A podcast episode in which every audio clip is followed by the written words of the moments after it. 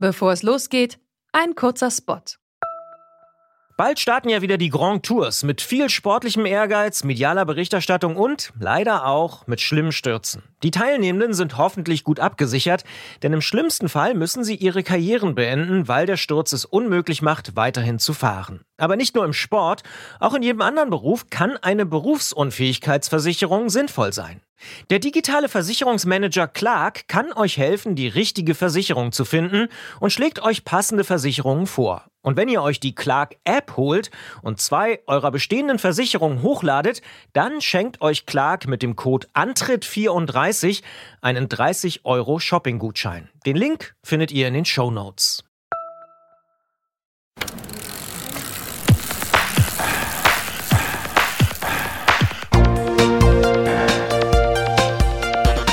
Antritt. Alles zum Thema Fahrrad bei Detektor FM. Präsentiert von Rose, die Bike-Experten.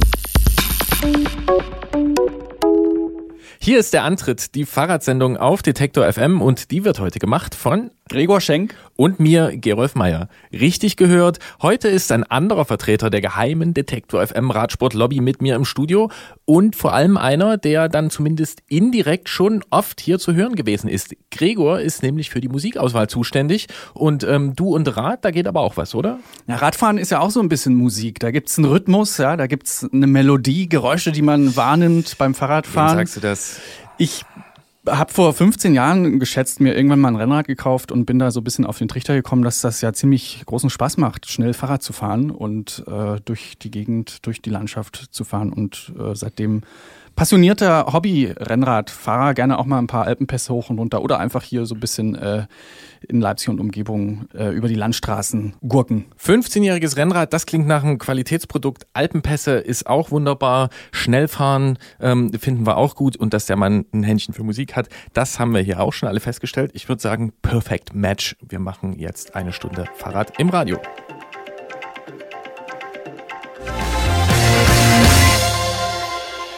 Also ich habe ja erwartet, dass der November wieder so eine fies graue Geschichte wird, wie eigentlich jedes Jahr, aber bisher bin ich einfach nur überrascht. Nö, es ist so ein bisschen der goldene November. Ne? Normalerweise ist es ja immer der goldene Oktober, aber äh, momentan ist es wirklich sehr einladendes Fahrradwetter da draußen. Da hast du recht und ähm, ich wurde auch sogar schon belohnt äh, in diesem Monat. Ich habe nämlich zum Beispiel den ersten Eisvogel meines Lebens gesehen im November 2015. Ein Eisvogel, wie sehen die aus? Ähm, blau, orange. Ich kenne die nur auf diesen ähm, Tierschutzkalenderbildern. Ja, ja, die, genau, die genau. sind ja so irgendwie auch bedroht, so eine bedrohte Art, oder? Die sind bedroht, ja. aber an der Mulde in Trebsen habe ich ihn gesehen. Aha, wenn man da mit dem Fahrrad lang fährt, sieht man auch mal so einen kann passieren seltenen Vogel. Schön. Trotzdem ist es vielleicht auch mal die richtige Zeit, äh, mal so ganz grundsätzlich zu werden. So viel ist draußen ja nicht unbedingt los jetzt zur Zeit. Ja, das sind halt auch nur vereinzelte Eisvögel. Ähm, aber äh, wir sind ja auch ziemlich viel auf der Straße unterwegs und äh, da wollen wir drüber sprechen. Und zwar mal ganz grundsätzlich mit Martin Randelhoff vom Blog Zukunft Mobilität. Ähm, was ist eine Straße und wo gehört da der Radverkehr hin? Dann sprechen wir mit Jens Klötzer vom Tourmagazin. Der erzählt uns ein bisschen was über die Fahrradkette und warum die so toll ist. Und Markus aus St. Pölten lässt uns an seiner Ausfahrt des Monats in Asien teilhaben. Und vorher wird hier beim Antritt aber über das vielleicht heißeste Thema der Saison gestritten. Das E-Mountainbike, also ein Fahrrad mit elektrischer Motorunterstützung fürs Gelände. Das ist nämlich plötzlich da und so toll die einen das finden, so strikt lehnen die anderen das ab. Ja, der eine, der ist bei uns die Cyclocross-Legende Mike Kluge, Weltmeister, deutscher Meister und nun auch E-Mountainbike-Liebhaber. Und ganz und gar nicht lieb hat Henry Lesewitz vom Bike-Magazin das E-Mountainbike und er verrät uns auch warum. Nach Musik und zwar einem brandneuen Song von Get Well Soon, It's Love. Three years of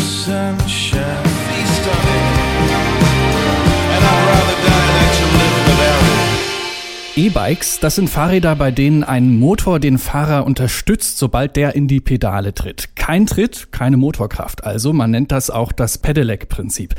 Diese Antriebstechnik ist im Alltag inzwischen nicht mehr wegzudenken. Immer mehr E-Bikes sind auf Straßen und Wegen unterwegs. Doch nun bieten viele Fahrradhersteller E-Bikes auch fürs Gelände an. Während einige darin die Zukunft sehen, sind äh, elektrifizierte Mountainbikes für andere der Sündenfall. Darüber müssen wir natürlich sprechen und zwar mit dem Querfeldein-Weltmeister und mehrmaligem deutschen Meister Mike Kluge, der 1992 außerdem die Fahrradmarke Focus gründete. Inzwischen berät er Focus und andere Hersteller und ist sehr gern auch auf dem E-Mountainbike unterwegs. Hallo. Und außerdem zugeschaltet ist uns Henry Lesewitz vom Bike Magazin, der dem elektrifizierten Geländesport eher skeptisch gegenübersteht. Wir sagen schönen guten Tag auch an Henry. Hallo, servus. Mike, du bist ja Weltmeister im Querfeld gewesen, zigfacher deutscher Meister, hast mit über 50 Jahren gerade nochmal ein Rennen in München gewonnen und du steigst trotzdem auf Mountainbikes mit Motorunterstützung. An mangelnder Kraft kann das ja eigentlich nicht liegen. Was ist denn für dich das Tolle am E-Mountainbiken? Also im Grunde ist es eigentlich ganz einfach zu sagen, diese Räder machen mir unheimlich viel Spaß. Und ähm, vor allen Dingen, was auch noch schön ist, ähm, sie motivieren mich auch, ähm, was zu machen mit dem Rad, wenn ich mal nicht unbedingt Lust habe. Also man ist mit so einem E-Bike irgendwie nie so wirklich allein. Und durch diese Möglichkeit der Unterstützung und der verschiedenen Einstellmöglichkeiten, also von ganz wenig Unterstützung bis halt zur, zur stärksten Variante, kann man halt aussuchen, was man gerade benötigt. Und ist gerade am Anfang, wenn es noch nicht so gut runterläuft, eigentlich eine sehr gute Starthilfe. Was genau macht denn so besonders viel Spaß? Also ich könnte mir jetzt vorstellen, so ein Motor, dann bin ich halt mit besonders viel Bums unterwegs. Zum einen sind ja nun Pedelecs, wie wir schon gesagt haben, äh, die funktionieren nur mit, äh, mit Treten. Also den, der Tretimpuls wird vom Motor benötigt, um damit dann auch nochmal diesen gleichen Schub nochmal nachzuliefern. Ähm, man kennt sicherlich so einige Strecken, die man relativ ungern fährt. Vielleicht ein blöder Berg oder eine Gerade mit viel, viel Gegenwind. Und genau da kann man sich dann so ein bisschen Hilfe zuschalten. Und wenn man dann auf Betriebstemperatur gekommen ist, dann kann man die Unterstützung wieder zurückfahren und dann wird die Belastung logischerweise auch intensiver. Ich wohne hier unten im Schwarzwald und äh, ja, da gab es mal Steigungen, wo ich dachte, da werde ich nicht hochfahren, das macht keinen Spaß, weil es zu steil ist. Und jetzt kann ich da auch langfahren, also auch so ein bisschen Abenteuer mit diesen Rädern und deswegen ja, ist dieser Spaßfaktor im Verhältnis zu anderen Rädern sehr hoch, obwohl die anderen Räder natürlich mit den richtigen Leuten und mit den gleichen Rädern natürlich auch Spaß machen. So, Henry, da wird jetzt mit Mike also ein äh, knallharter Cyclocrosser zum E-Mountainbiker. Was sagst du dazu? Ja, äh, ich muss mich da sehr wundern.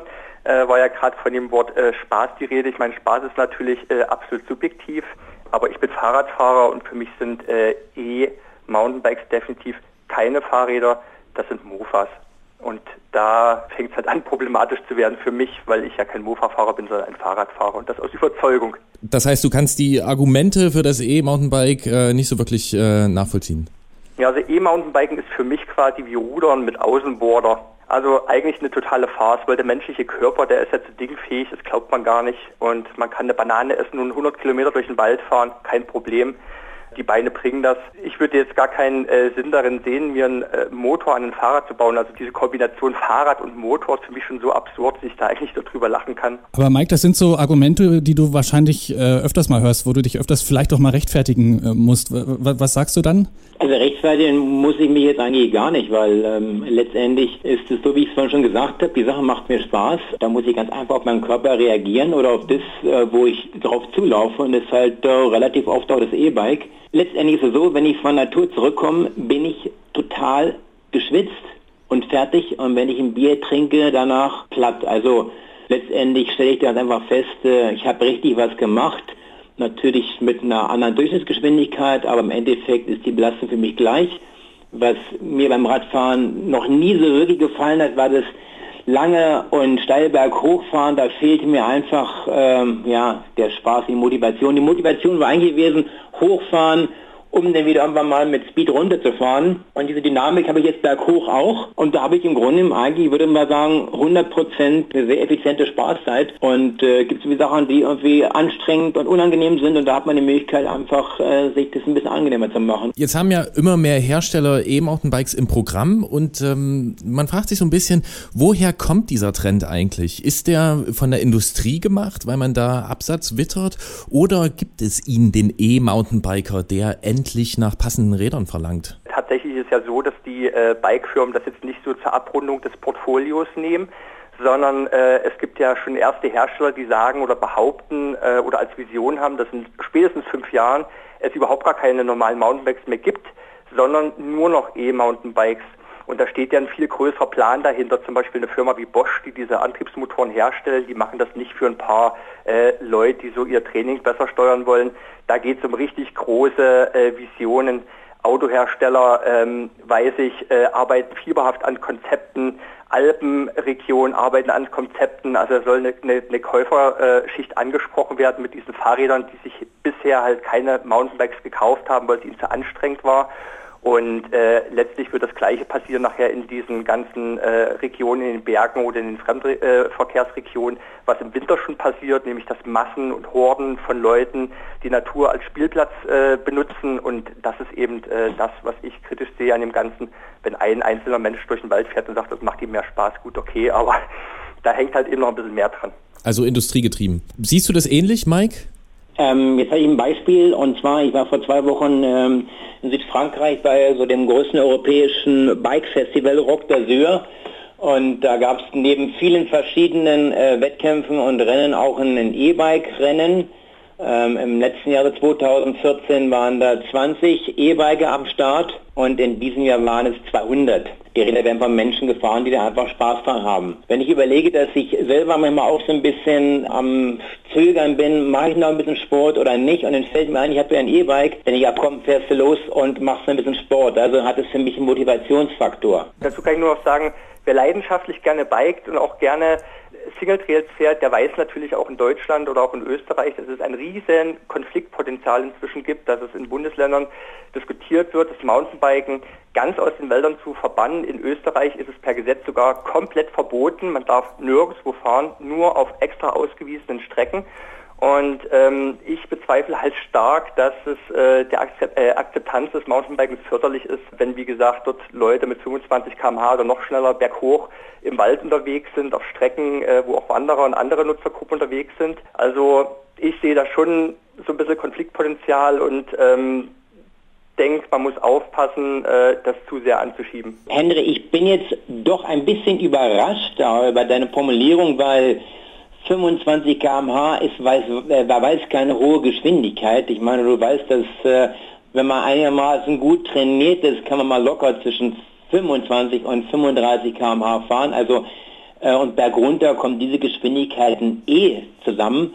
Wenn ich mit dem E-Bike berghoch fahre, werde ich auch keine 25 km/h fahren können, aber ich werde statt 6 km/h vielleicht 12 km/h fahren. Also finde ich auch das noch im Rahmen. Und eins ist natürlich klar, ich muss rücksichtsvoll umgehen und ich muss vorausschauend fahren und ich kann nicht blind in Kurven reinfahren, ohne zu wissen oder mit der Hoffnung, es wird schon gut gehen. Die Sachen sind natürlich eine Frage der Verantwortung und wer mit so einem Rad verantwortungsbewusst unterwegs ist, ich denke mal, der wird auch sehr wenig äh, Probleme bekommen und wenn man miteinander vernünftig und freundlich umgeht, äh, schon zweimal nicht. In Moab äh, in den USA ist es ja. ja. zum Beispiel auch so, dass dort die Trails schon geschlossen sind für E-Mountainbiker. Also was sagst du zu diesem Argument, ähm, dass der, dass quasi das E-Bike am Ende äh, dem klassischen Mountainbike schaden könnte, weil die Leute einfach keine ähm, nicht unterscheiden ähm, und Trails verbieten dann, weil sie keine Motoren im Wald haben wollen. Wenn ich mal was dazu sagen kann, ich war schon öfter in Moab und Moab ist für mich das, das absolute Kultgebiet. Das ist für mich die schönste Gegend zum Biken, die ich überhaupt kenne. Aber jeder, der schon mal da war, weiß auch, dass dort Jeepfahrer unterwegs sind und Motocrossfahrer. Da sind ja die Amerikaner total schmerzlos. Das juckt die ja mal alles gar nicht. Ich glaube, dort ist es verboten aus, ähm, aus Gründen der Sicherheit äh, weil dort äh, ganz extreme Absturzgefahr auch äh, herrscht. Und das ist nämlich ein nächster Punkt, ähm, mit diesen E-Mountainbikes, die unter Kontrolle zu behalten äh, für Leute, die sonst gar keine Erfahrung haben mit dem, mit dem, mit dem ähm, Thema Mountainbiken und so weiter, ist auch heikel. Also Leute, die jetzt einfach mit Kraft des Motors auf den Berg kommen, ist das eine, aber wie kommen sie wieder runter, ohne sich oder andere vielleicht auch zu gefährden? Ähm, das Thema Thema E-Bike ist eigentlich, ich sage mit der mit der Abfahrt ist äh, definitiv richtig. Da schiebt nachher natürlich beim E-Bike nochmal eine Masse von circa ähm, 5 bis 8 Kilo mehr Berg runter. Ähm, aber ansonsten muss ich sagen, dass diese E-Bike sogar relativ einfach zu fahren sind, weil der Vorteil liegt natürlich darin, die Räder oder Laufräder, wie wir sie nennen, in dem Moment, wo, wo sie in eine Rotation kommen, fängt diese Kreiselwirkung an. Jeder kennt diese Kreiselwirkung, ähm, das wird einfach stabil und diese zwei Räder sind im Grunde wie zwei Kreisel. Das heißt, in dem Moment, wo da eine Dynamik drin ist, fährt das Rad auch stabiler, sicherer und ist auch gerade gegen Wegrutschen ein bisschen träger, was auch mit der Matte zu tun hat. Also im Grunde habe ich auch schon gesagt gehabt, also für Anfänger wäre fast so ein Rad fast besser als ich sag mal so ein extrem leichtes, weil bei extrem leichten Rädern logischerweise jeder Fahrfehler, den du machst, der wird sofort ungefiltert und zwar ganz schnell dich wiederum erreichen. Und da fehlt den meisten Leuten, also gerade aus der Anfängern, die Reaktionsgeschwindigkeit. Und deswegen ist sogar das Fahren äh, teilweise auch ein Stück einfacher. Nun ist das ja mit so Sachen, die neu auf den Markt kommen, immer so, da gibt's erstmal Unkenrufe. Das wird immer erstmal nicht so richtig angenommen und das ist äh, in vielen Märkten so und im Radsport konnte man das auch beobachten, äh, sagen wir bei der Einführung der äh, Scheibenbremse, Carbonrahmen, 29er, durchgesetzt haben die sich letztendlich trotzdem. Ist die Situation beim E-Mountainbike vergleichbar oder ist die Kritik hier fundierter? Ich denke, das wird beim E-Bike ähnlich, ähnlich sein. Man, man kann Entwicklung und Weiterentwicklung, Innovation nicht mehr, nicht mehr aufhalten. Wir haben es ja im, im Pkw-Bereich genauso, ähm, dass dort die Industrie und die Autoindustrie mehr auf ähm, Elektromobilität setzt. Ähm, klar, die haben noch nicht ganz die Reichweite, deswegen wird sowas wahrscheinlich immer noch eher so innerstädtisch ähm, sich bewegen. Aber hey, letztendlich wir froh sein über jedes Auto, was einen in der Stadt nicht die Kreuzung vergast.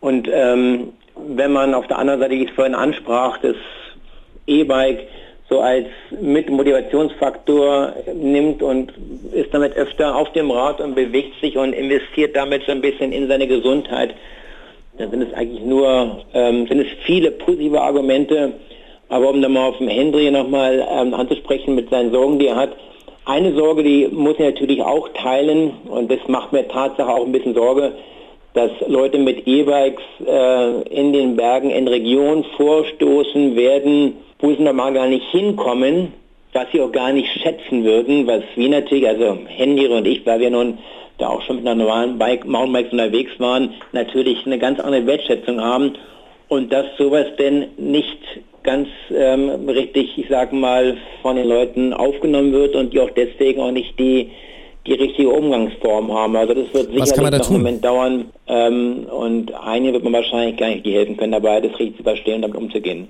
Mhm. Wobei jetzt äh, der Punkt, äh, der jetzt auch, den du vorhin gerade genannt hast, ähm, äh, ich weiß nicht, ob man das so einfach sagen kann. Du sagst, äh, man ist froh um jedes Auto, was nicht rumfährt. Da bin ich super froh drüber. Aber ob das jetzt äh, besser ist, dass, dass die Leute stattdessen mit dem E-Mountainbike äh, äh, durch die Wälder fahren, das bezweifle ich. Denn diese E-Mountainbikes, die jetzt auf den Markt kommen, auch die nächsten Jahre, äh, wo sich so viel äh, Sachen noch entwickeln werden, das ist alles der Elektroschrott, der die Welt verstopfen wird äh, äh, künftig.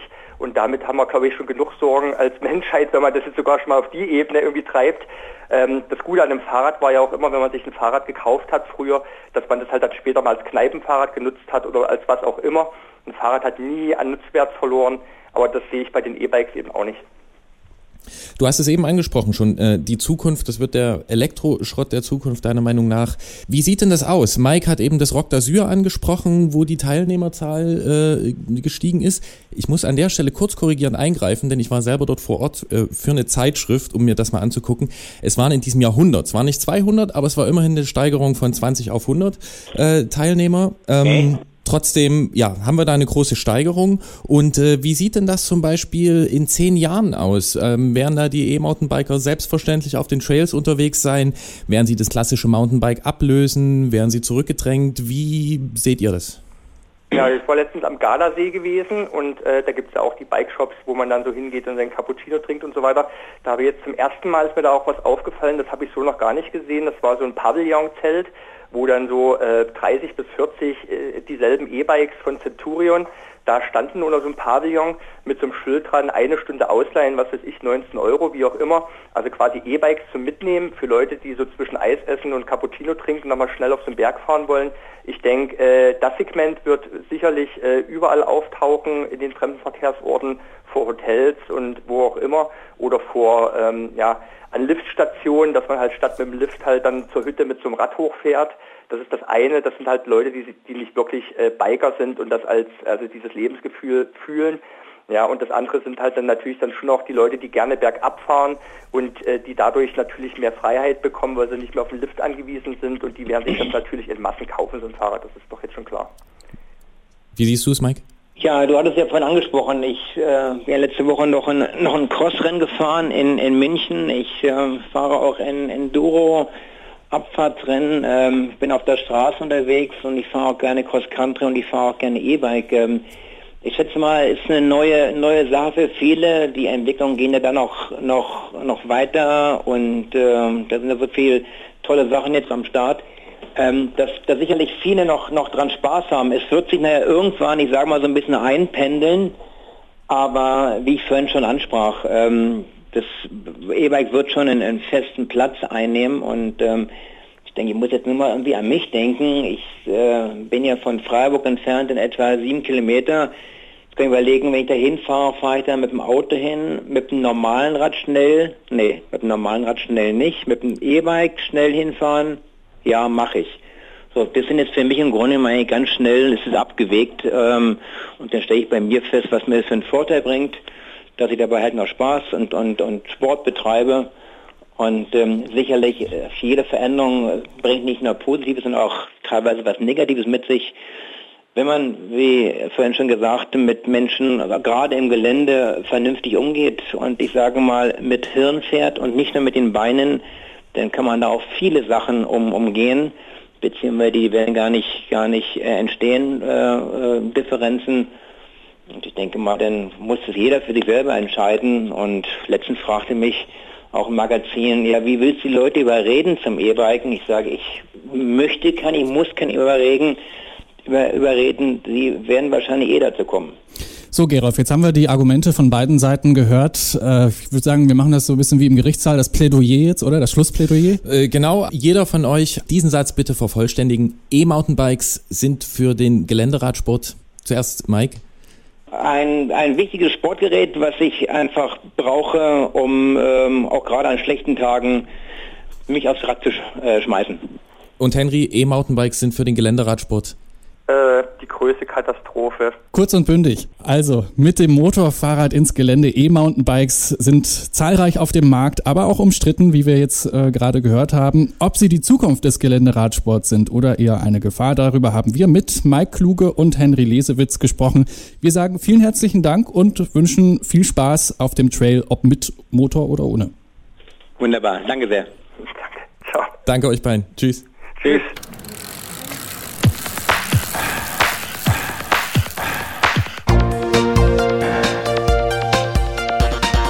Antritt. Alles zum Thema Fahrrad bei Detektor FM. Präsentiert von Rose, die Bike-Experten.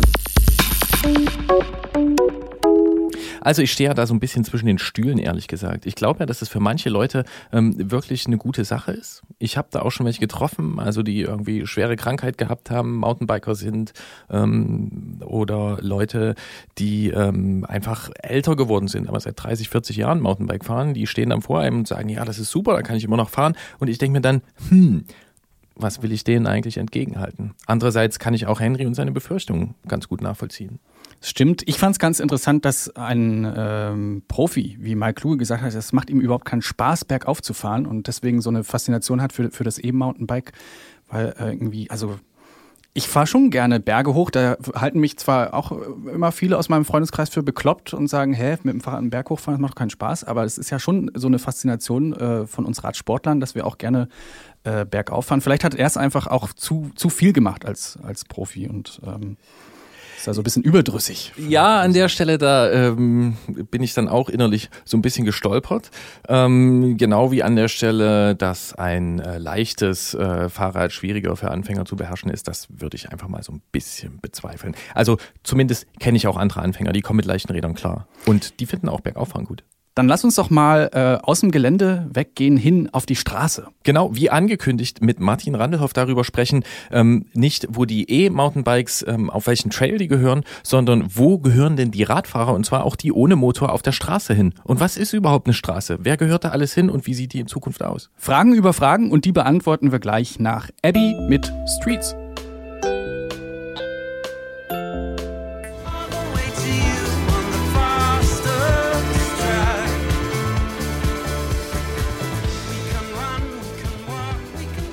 Auf den Straßen in unseren Städten sind ziemlich viele Verkehrsteilnehmer mit verschiedenen Geschwindigkeiten unterwegs. Mit speziellen Spuren und Markierungen versucht man, den Straßenverkehr zu ordnen. Aber wie hat sich das Verständnis von Straßen eigentlich geändert und wie werden die in Zukunft aussehen? Über den Verkehrs- und Lebensraum Straße sprechen wir mit Martin Randelhoff. Er betreibt den Blog Zukunft Mobilität. Schönen guten Tag, Martin. Hallo. Hallo Martin, was ist das eigentlich, eine Straße? Ja, eine Straße ist erstmal ja, ein Raum unterschiedlicher Breite, ja, auf der Menschen flanieren, auf der Fahrzeuge unterwegs sind.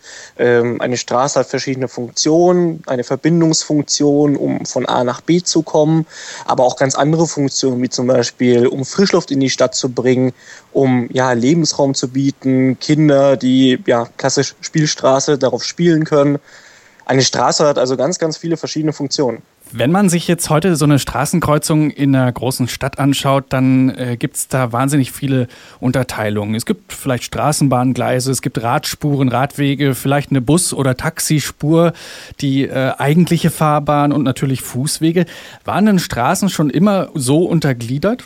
Nein, Straßen sind ja echt was ganz, ganz Altes. Also wir kennen ja sozusagen die alten römischen Straßen ähm, mit einem ganzen europäischen Netz. Die haben sich natürlich in den letzten ja, Jahrhunderten maßgeblich verändert.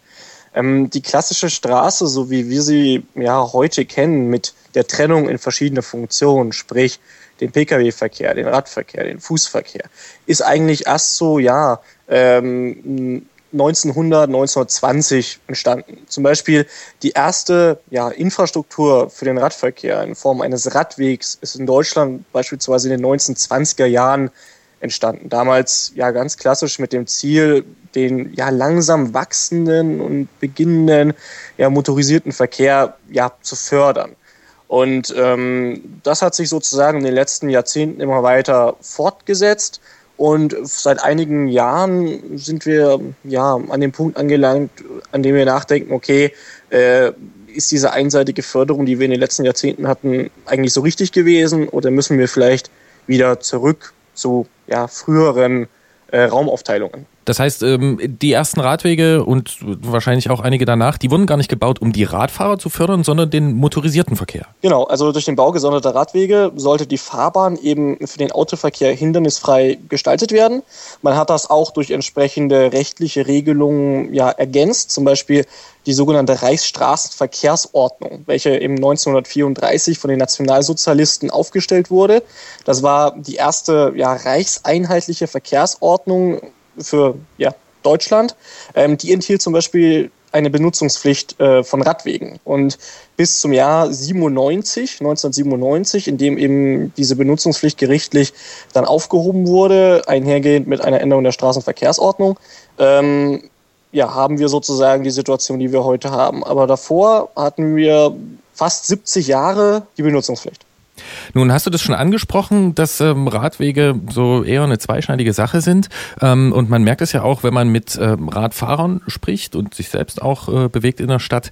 Radwege und Radspuren, die sind ja ähm, keineswegs ähm, eindeutig nur beliebt. Es ist eher so, dass die einen fordern, immer mehr davon zu bauen und die anderen, die halten sie für gefährlich und die fahren lieber auf der Straße. Wer hat denn aus deiner Sicht recht in dieser Debatte? Das ist ganz, ganz schwierig. Also ich möchte jetzt niemandem Recht oder Unrecht tun. Jeder Mensch hat unterschiedliche Einstellungen. Jeder Mensch hat unterschiedliche Historie oder, oder Hintergründe. Ähm, das hängt davon ab, ist man geübter Radfahrer oder ist man ungeübter Radfahrer? Ist man jung, sportlich oder ist man vielleicht älter und braucht halt mehr Schutz, zum Beispiel auch Kinder? Und da kann man diese Frage nicht eindeutig beantworten.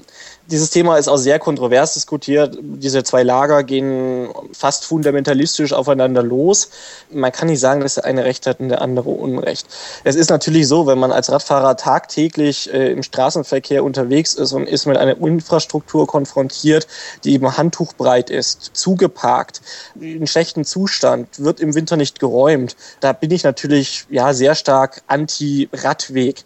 Das andere ist natürlich, wenn ich zum Beispiel nur im Freizeitverkehr unterwegs sein möchte und ich bin vielleicht 70, 75 oder erst 13, dann traue ich mich nicht, auf einer stark befahrenen Hauptverkehrsstraße im fließenden Verkehr mitzufahren und brauche eben einen gewissen Schutz.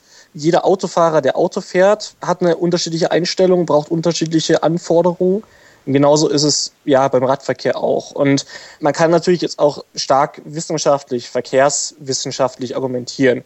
Wir wissen natürlich, dass die Führung von ja, Radwegen, die auf dem Bordstein verlaufen und hinter einer Reihe von Fahrzeugen relativ gefährlich ist, weil andere Fahrzeugführer, insbesondere Pkw-Fahrer, den Radfahrer relativ spät erst sehen, besonders wenn sie abbiegen. Und daher ist natürlich aus Sicherheitsgründen einfach Wahrnehmung des anderen Verkehrsteilnehmers die Führung auf der Fahrbahn, sei es jetzt abmarkiert, vielleicht noch irgendwie geschützt, ja, besser, als wenn es eben hinter paar Metern parkenden Fahrzeugen versteckt ist.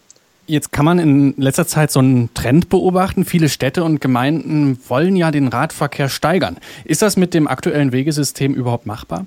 Also was man natürlich braucht, sind Netzgedanken. Also man braucht sozusagen ein komplettes Radwegenetz. Es bringt nichts, dieses ja übliche Flickwerk eben ja aufrechtzuerhalten. Das ist ja auch sozusagen eine Historie. Früher gab es ein Radwegenetz, dann hat man sozusagen noch stärker autogerecht gebaut und hat sozusagen dieses bestehende Radwegenetz wieder aufgeteilt, ohne die anderen Reste sozusagen auch wieder rückzubauen oder, oder eben Alternativen zu bieten.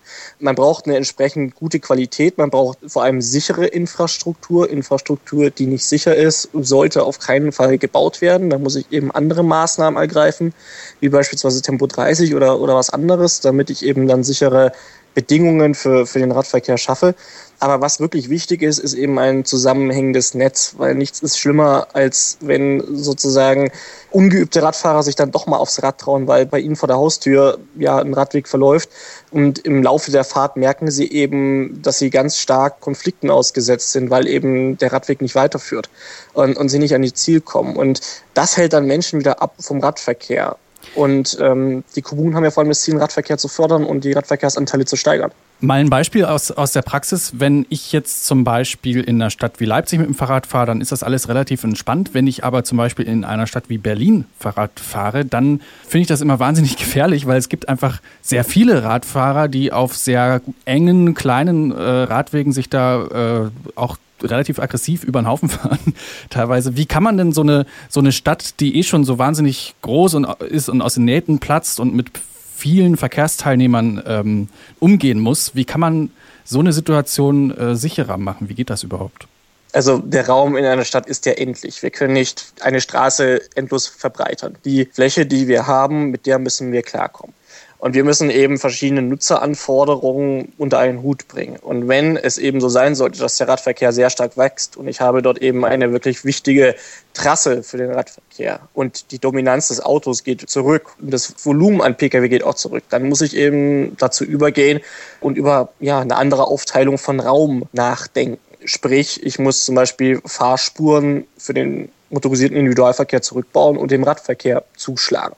Das ist halt immer eine ganz, ganz starke Diskussion, die auch sehr erbittert, teilweise auch noch ideologisch geführt wird. Aber wir müssen einfach auch ja, den heutigen Gegebenheiten Rechnung tragen und sagen, okay, wir haben nun mal steigende Radverkehrsanteile und wir brauchen eine adäquate Infrastruktur. Und äh, da sind sozusagen alle gefordert, das auch in einem, wie gesagt, in einer demokratischen, faktenbasierten Diskussion äh, einfach durchzuführen. Leider ist das nicht immer der Fall.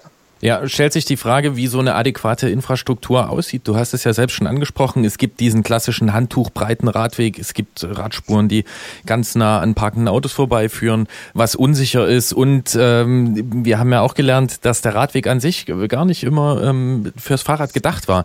Es gibt ja auch den gegenteiligen Ansatz. Und zwar Schilder abzubauen, Straßenmarkierung zurückzunehmen. Stichwort Shared Space. Wie sieht's denn damit aus? Würde das den Verkehr sicherer machen? Ja, Shared Space ist immer ähm, eine relativ nette Idee. Das funktioniert auch in gewissen ja, Umgebungen, aber es ist wahrscheinlich utopisch, das sozusagen fürs gesamte Straßennetz einer Stadt zu fordern.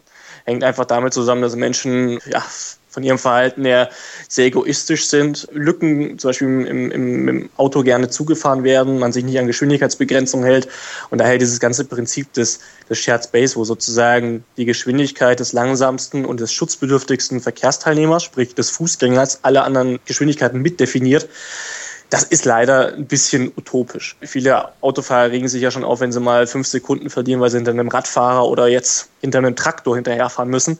Ähm, ich weiß nicht, ob die sozusagen die ganze Zeit diese langsame Geschwindigkeit äh, beibehalten können. Ist das nicht was, was wir einfach vielleicht wieder lernen müssen, dass äh, verschiedene Verkehrsteilnehmer mit verschiedenen Geschwindigkeiten äh, unterwegs sind und dass wir da gegenseitig Rücksicht nehmen müssen?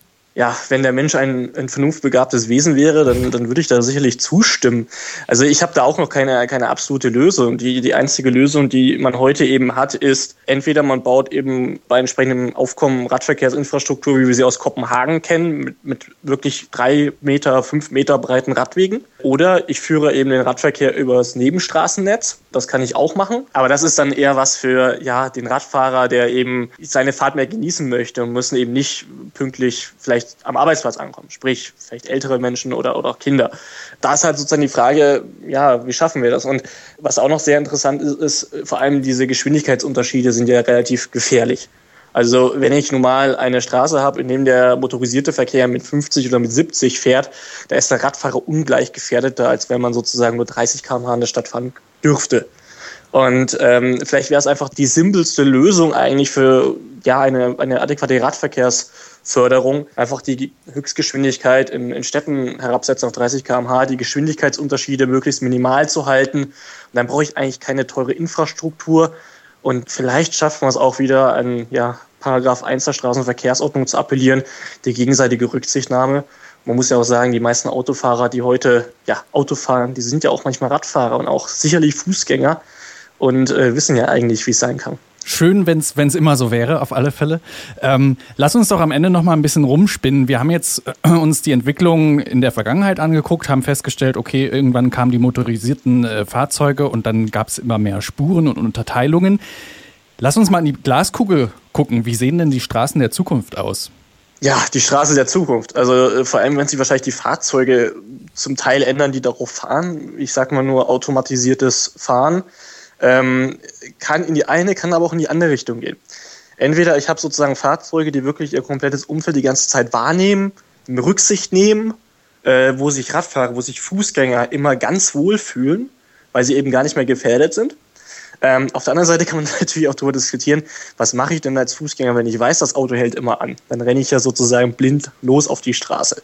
Äh, und dann gab es also auch schon andere Stimmen, die sagen, ja gut, vielleicht kriegen wir auch wieder eine ganz starke Separierung mit irgendwelchen äh, Zäunen oder so, dass ich als, als Fußgänger oder als andere Verkehrsteilnehmer gar nicht mehr auf die Fahrbahn treten darf, um eben diesen automatisierten, motorisierten Verkehr nicht auszubremsen. Also das sind vielleicht die zwei Varianten, die es geben wird. Natürlich alles vernetzter, alles schlauer, die Ampel wird schlauer, die Fahrbahn meldet, ja, ich habe hier irgendwie äh, Eisglätte äh, oder ich bin irgendwie staubig und mein, der Bremsweg wird sich verlängern und so weiter. Das, das kommt alles noch dazu. Wie gesagt, auf jeden Fall vielleicht intelligenter, vernetzter, und wir wissen noch nicht, ob es gemeinsam oder wirklich noch viel stärker getrennt als heute werden wird. Und wenn wir von Intelligenz sprechen, da plädieren wir doch nochmal ähm, an dem Paragraph 1. Äh, und äh, wir haben in dem Gespräch ja auch gemerkt, äh, dass es gar nicht so einfach ist, den Verkehr äh, zu ordnen und auch äh, die verschiedenen Ansätze, die es dazu gibt. Was eine Straße ist und welchen Platz Radfahrer darauf haben, darüber haben wir mit Martin Randelhoff gesprochen. Er betreibt den Blog Zukunft Mobilität und wir sagen vielen Dank. Gerne.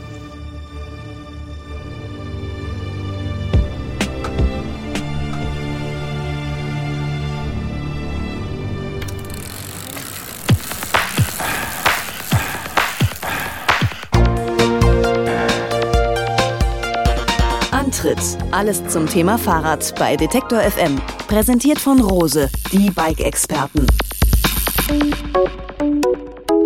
Wenn man mit unserer Technik-Fachkraft Jens Klötzer vom Tourmagazin debattiert, dann bemerkt man manchmal so ein Feuer in der Stimme und, sofern man ihm gegenüber sitzt, ein Leuchten in den Augen. Denn von Fahrradtechnik ist dieser Mann fasziniert und wir aus diesem Grunde auch. Ja, und ein hochspannendes Thema, das liegt Jens schon seit einiger Zeit am Herzen und nun können wir endlich darüber sprechen. Die Rede ist von der guten alten Fahrradkette. Schönen guten Tag, Jens. Warum ist denn die Fahrradkette so ein tolles Ding? Ähm, warum ist die so ein tolles Ding? Also das Faszinierende daran ist, dass das ja irgendwie nicht nur ein Teil ist, sondern dass es aus äh, einer gefühlten unendlich vielen Einzelteilen besteht. Und äh, die dann auch irgendwie alle noch so beweglich ineinander greifen. Und das Faszinierende daran ist eigentlich, dass diese kleinen Mini-Teile so viel Kraft aushalten müssen und das auch können. Und ja, man gibt darauf im Alltag, glaube ich, wenig Acht. Aber wenn man mal genau hinguckt, ist das Ding schon ziemlich beeindruckend, ja. Welche Einzelteile sind denn das genau und wie viele, so ungefähr? So eine Kette besteht aus einem Bolzen, Rollen und zwei verschiedenen Arten von Laschen, Innenlaschen und Außenlaschen. Das sieht man da, die wird ja immer so ein bisschen breit und ein bisschen schmal. Und so eine Kette hat bei einem normalen Rad, naja, so, also mindestens 100 Glieder. Und wenn man das dann alles mal zusammenrechnet, sind das um die 1000 klitzekleine Einzelteile, die da zusammengefügt werden. Und ähm, ja, das äh, ist eine ganze Menge. Kann man denn sagen, welche Kräfte auf diese ganz kleinen Einzelteile da wirken? Ja, klar, das kann man sagen. Also ähm, wenn so ein sportlich trainierter richtig reintritt, in dem kleinen Gang auch noch, dann sind die Kräfte am größten, äh, dann kommen da schon mal 300, 400 Kilo drauf auf so eine Kette. Und äh, die halten natürlich mehr aus, weil wenn so eine Kette reißt, dann ist das sicher nicht lustig. Und getestet werden die bis zu einer Tonne. Also so eine Tonne, so ein Kleinwagen äh, hält so eine Fahrradkette aus. Und wenn man sich mal bewusst macht, auf welcher Fläche diese Kräfte wirken, dann ist das sehr beeindruckend, weil die Teile, die da ineinander greifen, sind nämlich rund und da, wo sie aufeinanderstoßen, ist es im Prinzip nur eine ganz kleine Linie und das ist bei einer neuen Kette maximal ein Quadratmillimeter, auf den diese Kräfte wirken und äh, dass es dadurch nicht verformt wird oder reißt, das finde ich schon beeindruckend. Bisschen Wahnsinn, ne? Kleines Teil, äh, große Wirkung. Jetzt gibt es ja diesen schönen Spruch, tausendmal geschmiert, so eine Kette, die muss man pflegen, so eine Kette verschleißt auch. Was passiert da genau und wie lässt sich das hinauszögern, dieses Verschleißen? Ja, so eine Kette verschleißt, weil sich diese kleinen Teile, also die Rollen und Laschen ja mit der Zeit abnutzen, wenn die sich die ganze Zeit umeinander drehen. Was da passiert ist, dass die Kette länger wird. Äh, dadurch äh, passiert es dann, dass die Teilung, nennt man das, also der Abstand zwischen den einzelnen Bolzen, äh, der wird größer und dann passt sie nicht mehr genau auf die Zähne.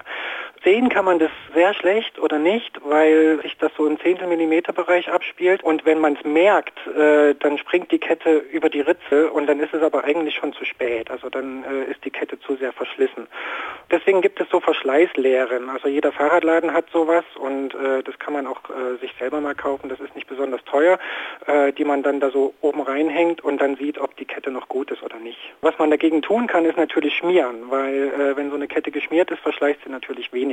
Ich bin da ja immer so ein bisschen, äh, muss, muss ich zugeben, nicht wirklich gut zu, zu meiner Kette. Manchmal, also gerade bei so einem Stadtfahrrad, zögere ich dann etwas zu lange hinaus, bis es wirklich gar nicht mehr geht und man so denkt, jetzt müsste man aber mal schmieren. Was denkst du, wie, wie oft müsste man eigentlich so eine, so eine Kette schmieren, um sie wirklich richtig zu behandeln?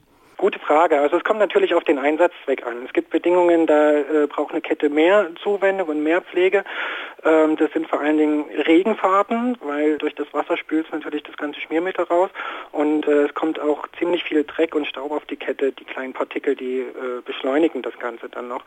Bei einem Stadtrad würde ich sagen, da ist es jetzt nicht ganz so kritisch. Da würde ich die Kette vielleicht so, ja, einmal im Monat sollte man sich drum kümmern. Bei einem hochwertigen Rennrad oder Mountainbike, da ist es natürlich auch eine Preisfrage, weil so eine Kette kann dann bis zu 50 Euro kosten und dann sollte man sich vielleicht ein bisschen öfter drum kümmern.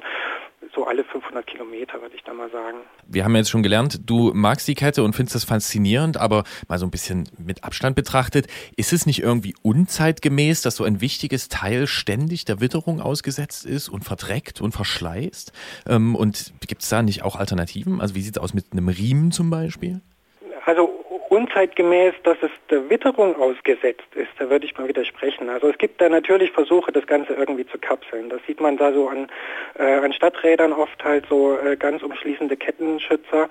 Das Problem ist aber, dass ich das nicht richtig abdichten kann. Also das geht einfach nicht, weil ich auch drehende Teile nach außen habe. Also die Kurbel muss da nach außen zeigen und auch das Hinterrad. Und an den Stellen kommt halt trotzdem Dreck rein. Also komplett kriege ich das nicht hin. Und dann ist es halt auch immer ein Problem, wenn man dann daran will an dieses Verschleißteil, muss ich äh, das Ganze eben abbauen. Und äh, ja, über die Entwicklung hat sich dann eben gezeigt, dass es einfacher ist, das offen zu lassen, um das auch leichter pflegen zu können, als das Ganze abzukapseln und dann auch nicht mehr beobachten zu können und nicht zu sehen, wenn da zu viel Dreck drin ist und so weiter. Und was hältst du vom Riemen als Alternative? Ähm, der Riemen ist eine gute Idee für Räder, wo es eben wartungsarm zugehen soll, wo das oberste Prämisse ist. Also so für Stadträder und Räder, die, äh, die eher nur gelegentlich eingesetzt werden sollen. Der Nachteil ist, dass äh, so ein Riemen einen geringeren Wirkungsgrad hat. Das heißt, er kostet ein bisschen mehr Kraft, weil die Reibung höher ist, was natürlich für ein Sportrad eher kontraproduktiv ist. Und es kommen auch noch ein paar andere Probleme auf mich zu. Also bei so einem Riemen, wenn ich den verbaue, da muss ich den Rahmen irgendwo teilen können, weil ich den da durchfädeln muss. Bei der Kette, die kann ich an einem beliebigen Punkt teilen und kann die Kette durchfädeln. Bei dem Riemen geht das nicht, da muss ich den Rahmen teilen. Und äh, außerdem muss ich den Riemen ziemlich stark unter Spannung setzen. Und das geht dann auf die Lager und auch die Lagerreibung und das kostet alles ein bisschen mehr Kraft. Das ist nicht besonders viel und äh, für einen Alltagsradler auch wahrscheinlich überhaupt nicht wichtig, der wird es nicht merken. Aber für ein Sportrad äh, ist es eben ungeeignet. Und das, funktioniert auch nur mit Nabenschaltung, oder? Ja, das wollte ich gerade sagen. Es kommt auch noch dazu, eine Kettenschaltung kann ich da eben nicht realisieren, weil äh, ein Riemen auch keinen Schräglauf zulässt und weil der diese hohe Spannung braucht. Das geht eben nur mit einer Nabenschaltung und äh, das äh, hat sich am Sportrad einfach nicht etabliert. Stichwort Kettenschaltung, die haben ja am Hinterrad immer mehr Ritzel. Die Ketten werden entsprechend schmaler. Steigt damit nicht auch der Verschleiß? Hm, theoretisch ist das richtig, aber äh, umgekehrt geben sich die Hersteller da immer mehr Mühe, neue Beschichtungen, Oberflächenbehandlungen und auch Konstruktion der Laschen und so weiter zu erfinden, äh, dass sich das in Grenzen hält bzw. aufgewogen wird. Äh, alle möglichen Versuche zeigen, dass die Ketten jetzt von der Haltbarkeit immer noch genauso lange halten wie eine alte, breitere Kette. Der Mann weiß Bescheid. Ich habe aber zum Abschluss noch eine Bonusfrage für dich. Verstehst du eigentlich den Spruch hätte, hätte Fahrradkette? Nein. Du? Nee, überhaupt nicht. Ich kann mir überhaupt nicht erklären. Ich glaube, da müssen wir dann den Steinbrück fragen. Ja, vielleicht. Ähm, und vielleicht, vielleicht ist es auch nur, weil es sich reimt und so phonetisch ja. ganz gut zueinander passt. Vielleicht könnten wir da mit einem äh, Linguisten sprechen oder so, um, um diese Frage mal zu klären. Hätte, hätte Fahrradkette. Ist, glaube ich, einfach Banane, der Spruch. Also halten Wo wir fest. Eigentlich das Banane her. Na, das, das ist natürlich der Energieriegel des kleinen Mannes. Machen wir dieses Fass nicht auch noch auf. Also halten wir fest, hunderte Einzelteile, hohe Kräfte und immer ordentlich Zug drauf. Die Fahrradkette bringt die Muskelkraft ans Hinterrad und hat noch lange nicht ausgedient. Jens Klötzer vom Tourmagazin hat uns gewohnt eloquent schlau gemacht. Wir sagen vielen Dank und viele Grüße nach München. Ich danke euch. Grüße nach Leipzig. Danke, Jens. Ciao.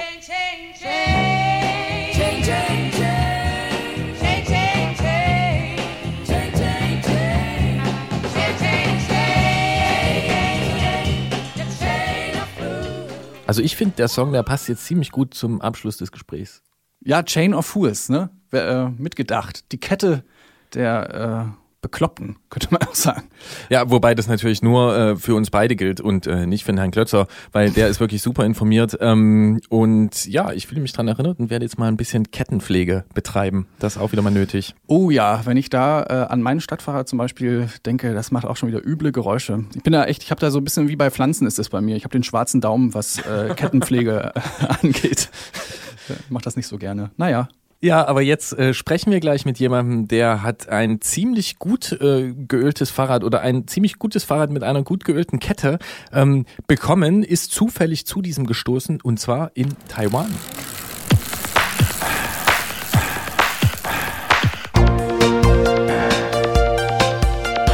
Antritt. Alles zum Thema Fahrrad bei Detektor FM. Präsentiert von Rose, die Bike-Experten. Hier ist der Antritt auf Detektor FM und wir gehen auch im November dem Radfahren Stück für Stück auf den Grund. Was kann Radfahren alles sein? Wo kann man es überall tun? Und welche Bedeutung hat es für uns? In unserer Serie Ausfahrt des Monats sprechen wir jeweils mit einem Hörer oder einer Hörerin über die ganz persönlichen Erlebnisse auf dem Rad. Und heute ist das Markus aus St. Pölten in Österreich und der war in Taiwan unterwegs. Hallo Markus. Grüß euch. Du hast uns einen Link zu einem Blog-Eintrag geschickt und wenn ich den richtig verstanden habe, dann hattest du gar nicht unbedingt vor, in Taiwan Rad zu fahren. Ähm, warum warst du denn dort und wie bist du dann doch aufs Rad gekommen? Ähm, der erste Grund war, ich habe einen Freund in Hongkong besucht, der dort lebt und habe dann noch ein bisschen Zeit gehabt, dass ich mir Taiwan anschaue. Und ähm, eigentlich bin ich zum Radfahren gekommen durch einen Taifun, der das Wandern unmöglich gemacht hat. Und dann habe ich spontan beschlossen, mir ein Fahrrad auszuborgen und drei Tage in den Süden an der Westküste von Taiwan zu fahren.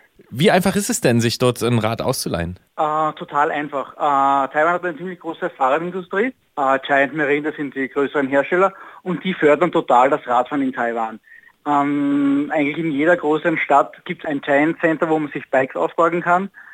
Man sagt einfach, wie viele Tage das man es haben will. Man kann es um den gleichen Preis überall zurückgeben. Es ist, sind perfekte Räder, äh, man bekommt Packtaschen, Licht, äh, Ersatzschlauch, Pumpe, einfach alles dazu. Und auch die, die Bedingungen sonst sind ideal. Bei jeder Polizeistation bekommt man gratis Luft fürs Fahrrad und äh, Wasser für den Fahrer. Also Praktisch. sie sind wirklich top organisiert. Ja. Alle Achtung. Du hast gesagt, du War bist, mir vorher gar nicht so bewusst. ja. Äh, Du hast gesagt, du bist so ein bisschen an der Küste lang gefahren. Beschreib mal, wie muss man sich das vorstellen, wo du da lang gefahren bist und wie lang warst du unterwegs? Also es war bei mir eigentlich relativ kurz, es waren nur drei Tage. Und die, die Küste von Taiwan mh, ist schon an den Tropen, also es war relativ heiß und relativ feucht. Aber totaler Sonnenschein und immer Rückenwind vom Nord nach Süd. Entlang der Pazifikküste und ja, wie gesagt, ähm, wenn, man, wenn man nicht so gut drauf ist, braucht man an der Küste entlangfahren. Ich bin zweimal über die Berge gefahren, um ein bisschen was anderes auch zu sehen. Es ist relativ dünn besiedelt. Du bist trotz des Taifuns dann durch die. Berge gefahren. Na, der Taifun war vorher. Ah. Ich hatte das Glück, dass der Taifun vorbei war und dann war nur mehr schönes Wetter. Weil der Taifun rübergezogen ist, waren die ganzen Wanderwege, die ich eigentlich machen wollte, gesperrt. Und Berge fahren in äh, Taiwan, bedeutet das dann richtige Pässe hoch und runter oder kleine Hügel? Nein, keine Hügeln, aber alles total gut ausgebaut und halt quer durch den Dschungel. Im Blog und auch jetzt hier im Gespräch klingst du ziemlich begeistert von dieser Tour. Ähm, du schreibst auch von einer der besten Aktivitäten, die du seit langem gemacht hast. Ähm, was hat die Fahrt denn so gut gemacht? Weil es einfach so spontan war und alles so schön funktioniert hat. Also weil ich mehr oder weniger nichts geplant habe und es ist, hat alles so funktioniert, wie ich wollte. Das war einfach so beeindruckend. Und die viele Zeit alleine hat man wieder auch sehr gut getan. Jetzt hat man ja zumindest von den, von den Straßen und vom Verkehr Taiwans so ein recht verschwommenes Bild, ich zumindest. Worin unterscheidet sich denn das Radfahren auf der Insel von Mitteleuropa und wo ist es gleich? Ähm, da es äh, relativ viele Roller auf Taiwan gibt ähm, und die Leute damit viel unterwegs sind, sind die, die Autofahrer es gewöhnt, dass da auch andere äh, Fahrzeuge auf der Straße unterwegs sind. Das ist das eine. Und sonst war eigentlich an diesem Teil in Taiwan nicht so viel los. Also es ist eher im Norden und an der Ostküste ziemlich viel los. Dort war es eher ruhig. Das war auch angenehm. Fährt man links oder rechts? Äh, ganz normal wie bei uns auf der rechten Seite. Und ähm, warst du jetzt zum letzten Mal in Taiwan auf dem Rad oder wirst du es wieder tun? Also die Versuchung wäre schon groß, die ganze Insel zu machen. Also man, man soll eine Woche bis zehn Tage brauchen, um die ganze Insel zu machen. Es wäre schon sehr, sehr, sehr interessant. Ja, und hast du von der jetzigen Tour, hast du so einen Moment, wo du sagst, das war wirklich so der Höhepunkt für mich? Ähm, ja, der echt beeindruckende Moment war das eine Mal, wie ich Quartier gesucht habe in, in dieser kleinen Provinzstadt. Nicht an der Küste, sondern im Hinterland. Und weil dort kann eigentlich keiner wirklich Englisch und es ist auch sehr selten, dass wer aus dem Westen dorthin kommt. Und ich war dort im, im lokalen Besucherzentrum, wo ein älterer Herr mir total weitergeholfen hat. Er zwar überhaupt kein Englisch gesprochen hat, aber ich habe mir einfach per Google Translate eine Person billig für eine Nacht gezeigt. Das war, er hat aufs Chinesisch gelesen, hat dann ein bisschen rumtelefoniert, hat mir dann die Adresse in Google Maps eingetragen und ich bin einfach losgefahren. Und das Besondere war, es war ein Pilgerzimmer in einem Tempel, ähm, wo ich eigentlich für gar kein Geld äh, total gut untergekommen bin. An so eine Unterkunft habe ich gar nicht gedacht vorher. Und da war WLAN und Klimaanlage vorhanden, oder? Ja, genau. Und Wäsche waschen und alles drum und dran für, glaube ich, drei, vier Euro die Nacht. Das ist doch mal ein Geheimtipp für Taiwan-Reisende. Ja, also wie gesagt, ich hätte an das gar nicht gedacht und war sehr beeindruckt, wie gut es auch ohne, dass man sich versteht, verstehen kann. Sehr schön. Also, das sagt Markus aus St. Pölten in Österreich. Er hat sich in Taiwan spontan ein Rad ausgeliehen und ist damit an der Ostküste der Insel gefahren. Wir sagen vielen Dank für die Eindrücke, vergeben einen 50-Euro-Gutschein von rose.de und hoffen, dass es auch in St. Pölten noch Spaß macht. Natürlich. Radfahren, das macht immer Spaß. Danke dir, Markus. Gerne.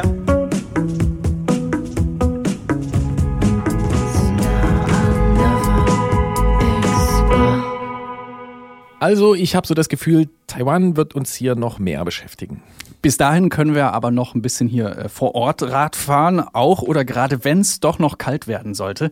Wir sind ja mitten in der Cross-Saison und da gibt es so einiges zu tun. Zum Beispiel die Läufe des BioRacer Cross Cups oder auch viele andere Rennen, die man am besten unter rad-net.de nachschlägt. Und wer im November immer noch Strecke machen will und nicht im Kreis fahren, der kann am 14.11. von Hamburg ins dunkle Herz der Lüneburger Heide fahren, zum Ahrberg nämlich und veranstaltet wird das Ganze vom Label Ahrberg von Matthias Ahrberg, der ja auch schon Thema gewesen ist in dieser Sendung. Herr Klötzer empfiehlt den November übrigens als die perfekte Zeit, um sein Rad zum Händler zu schaffen oder selbst dran zu schrauben. Hat er äh, sicher recht. Also ich kann mich erinnern, ich wollte mal zum, im Frühjahr zum Händler und da hieß es dann, jo, Wartezeit zwei Monate.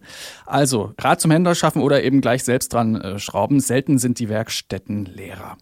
Und wie immer gibt's auch einen Tipp für den Bildschirm von uns, diesmal in eigener Sache, denn dieser schöne, preisgekrönte und radsportaffine Radiosender Detektor.fm, der möchte sein Programm ausbauen und alle können mithelfen. Wie genau geht das, Gregor? Das geht per Crowdfunding. Wir sammeln für eine neue Vormittagssendung. Wir wollen unsere Sendestrecke ausweiten. Bis jetzt gibt's ja so unser Herzstück 16 bis 19 Uhr Detektor FM der Tag, neben dem Antritt natürlich. Und wir wollen jetzt auch morgens unsere Hörer begleiten. Ähm, wir haben festgestellt, dass viele Leute das sich gerne wünschen würden, dass da auch morgens jemand im Radio mit ihnen spricht. Und deswegen gibt's äh, Detektor FM am Vormittag bald hoffentlich mit eurer Hilfe. Denn mit dem Crowdfunding können wir diese Vormittagssendung dann für ein Jahr lang äh, gesichert anbieten. Das ist sozusagen so eine Anschubfinanzierung, wollen das dann aus eigener Kraft nach diesem ein, einen Jahr weiterführen. Und ähm, wir sind, freuen uns wirklich ein Loch in den Bauch, wenn ihr da mitmacht, wenn ihr weiter sagt, dass wir da was vorhaben und ähm, das Crowdfunding verteilt und ähm, vielleicht auch mitmacht. Wo guckt man danach? Auf detektor.fm slash crowdfunding. So, jetzt haben wir den Sender bekannter gemacht. Ähm, jetzt spielen wir das Ganze noch in der andere Richtung. Wenn ihr eine Veranstaltung bekannt machen wollt oder von eurer Ausfahrt des Monats berichten möchtet, schreibt uns eine Mail an antritt.detektor.fm oder nutzt die Detektor.fm App für Android oder iOS.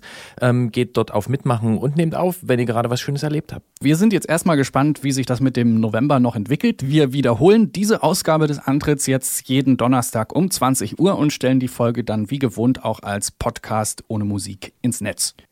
Die neue Ausgabe des Antritts gibt's dann am 3. Dezember um 20 Uhr hier im Wordstream auf Detektor FM. Bis dahin empfehle ich jeden Sonnenstrahl zu nutzen und ja, kann bezeugen, dass es sich lohnt, weil einen Eisvogel habe ich schon gesehen. Vielleicht schaffe ich auch noch einen zweiten. Ich drücke die Daumen. Danke. Bis dahin. Gute Fahrt.